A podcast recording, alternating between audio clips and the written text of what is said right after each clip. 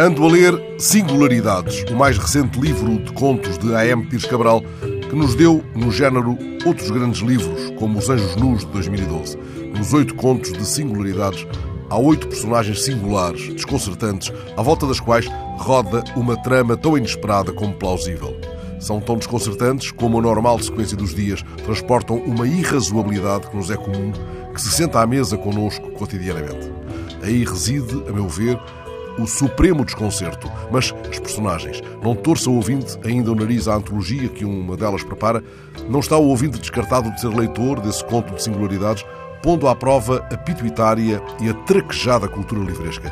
Assim não escapam, como não me escapam, porque as vou anotando, as palavras trabalhadas a fino escopro, escrupulosas de um latim que em A.M. Pires Cabral nunca será a língua morta.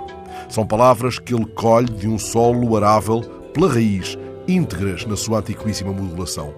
Ainda vou ao meio do livro e já anotei três.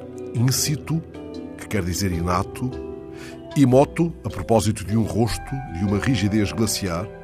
Poucas palavras me transmitiram como esta a ideia de uma imobilidade tão fria. Imoto, imóvel, irto. Galeiras.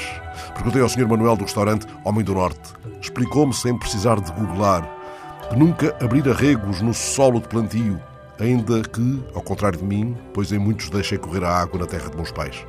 Já em Anjos Nus, a M. Pires Cabral nos confrontara com essas palavras que nele não são uma flor regionalista, mas uma genuína fraga da prosa, a fraga que é preciso escalar para encontrarmos a mais íntima fragrância.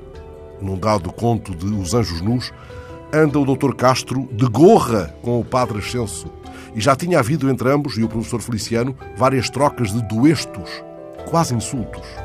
É um conto de leitura muito oportuna por via de uma tal Maria dos Prazeres, que deu em Santinha, estigmatizada na testa e nas costas da mão, e tudo miraculada pelas malas artes de uns patifórios. Quereis mais? Pois lede. Procurai e lede.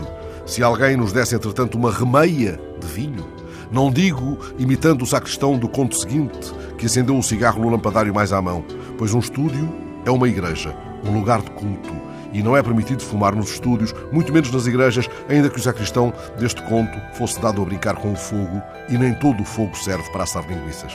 O que esperais, incréus, se nunca vos tocou o fogo desta fogueira? O que esperais para lerdes o que quer que seja de A.M. Pires Cabral?